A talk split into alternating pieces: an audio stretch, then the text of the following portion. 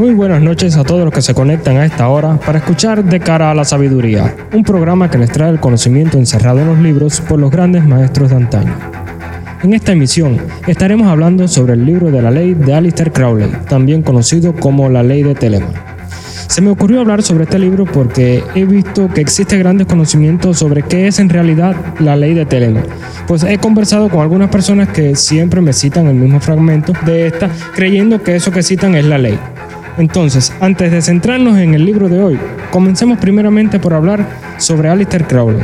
Aunque no tengo mucho conocimiento sobre la vida de este personaje y no poseo documentación sobre él, así que daré mi opinión particular.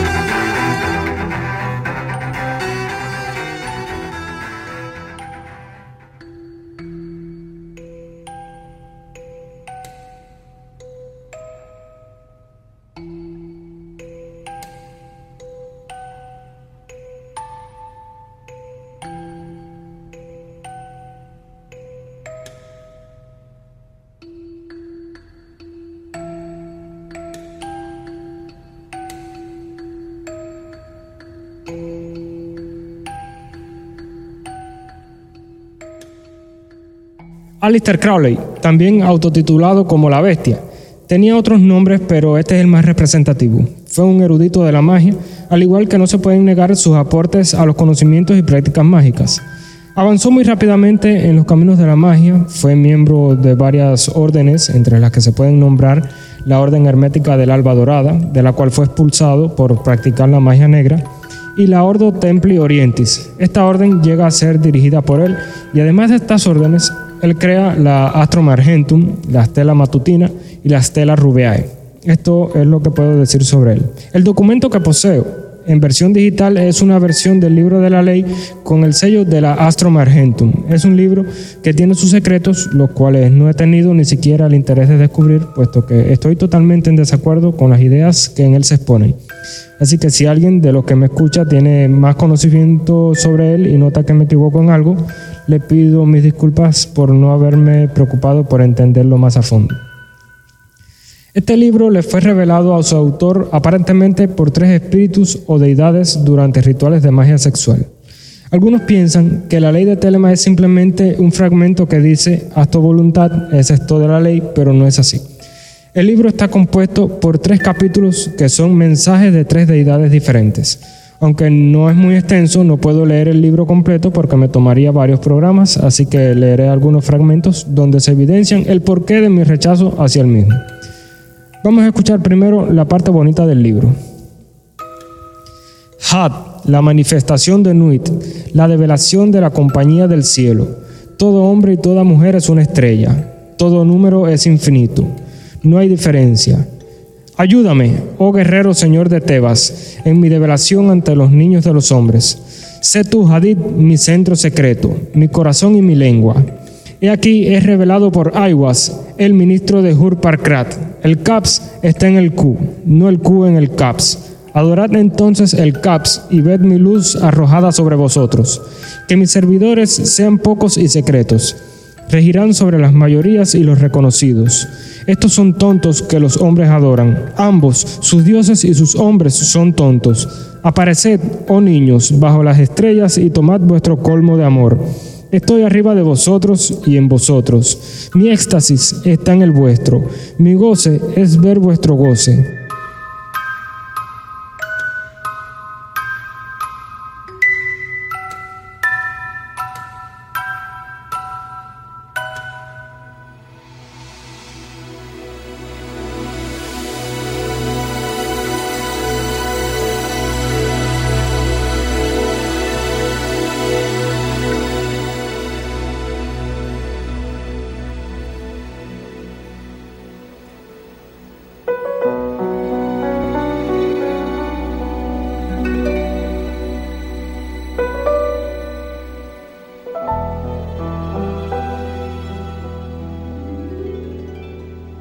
Arriba, el azul gemado es el esplendor desnudo de Nuit.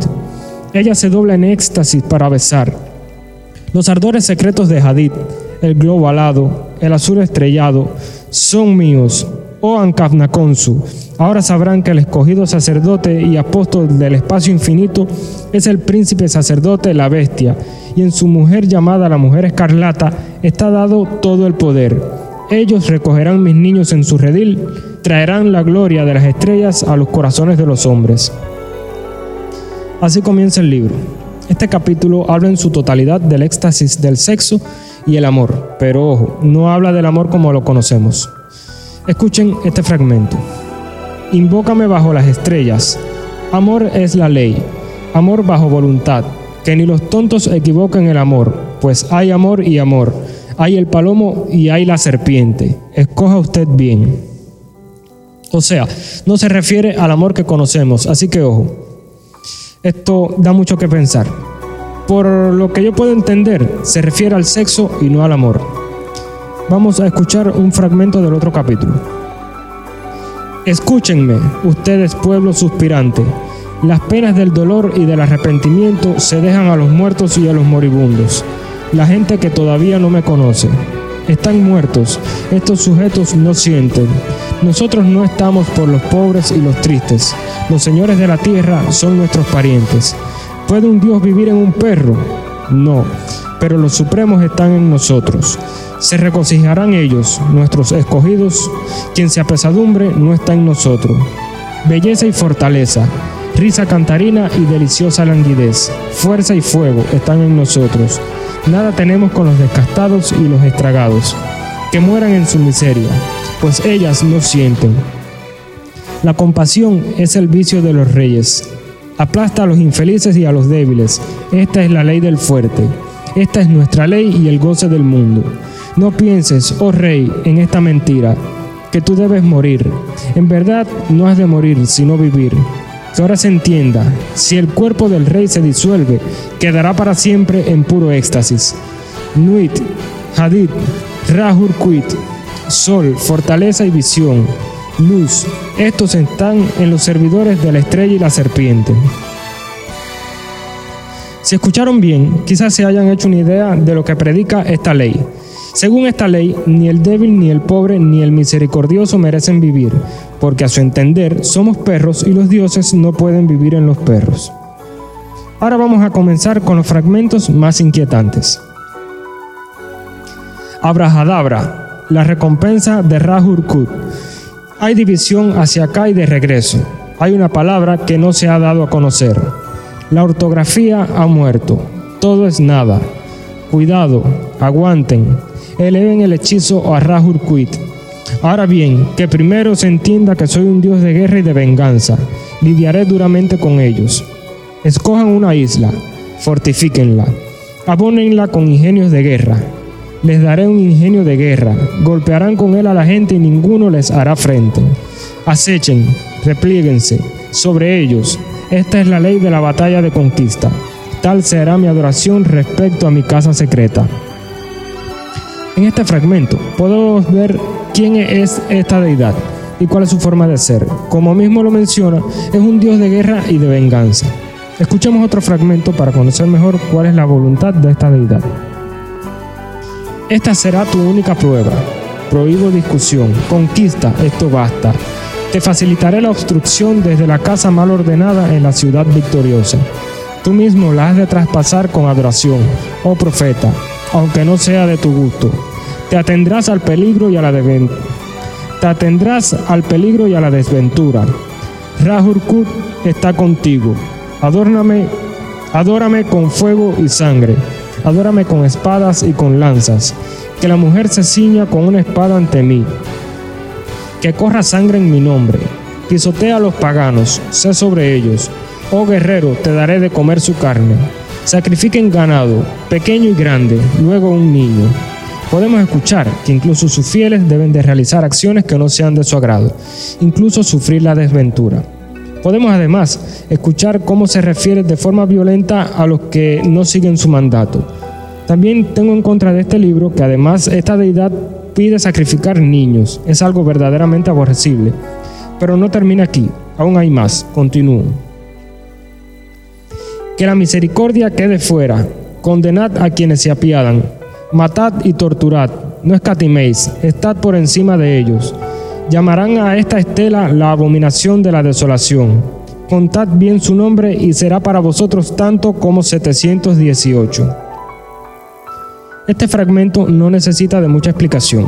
Al final del mismo habla de un nombre que es 718. Para conocer qué nombre es, se deben intercambiar los números por las letras del alfabeto hebreo que resultan en este valor. Para terminar, leeré dos fragmentos restantes. El primero habla de quién es este Dios y su voluntad y en el segundo blasfema en contra de las demás religiones. Escuchemos y luego, como dice un presentador en mi país, saque usted sus propias conclusiones.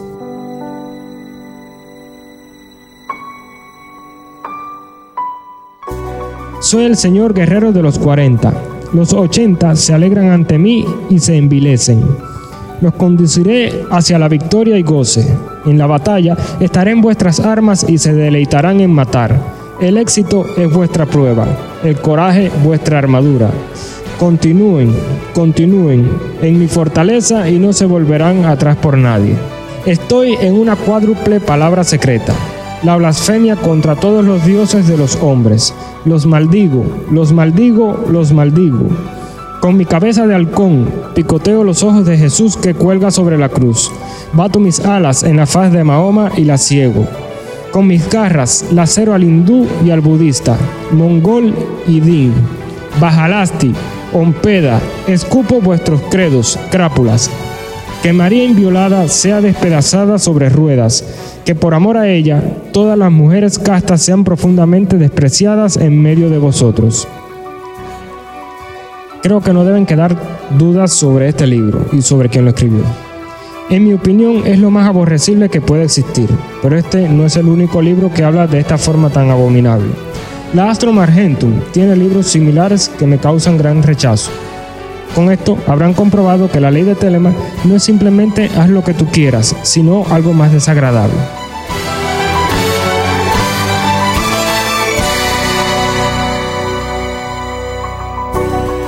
Bueno, hasta aquí la emisión de hoy. En el próximo programa estaré hablando sobre un libro que leí hace poco y me pareció muy interesante, a pesar de no estar de acuerdo con todas sus filosofías.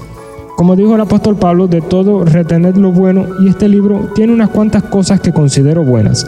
El libro al que me refiero es Manual de Magia Práctica del ocultista creador de la iglesia gnóstica Samael Aun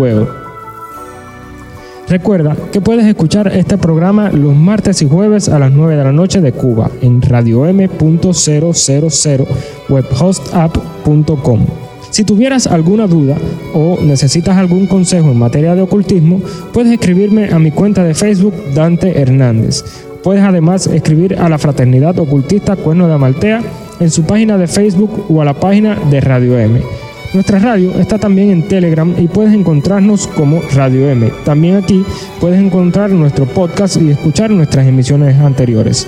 Sin más que decir, los invito a escuchar la próxima emisión para caminar juntos de cara a la sabiduría. Hasta pronto.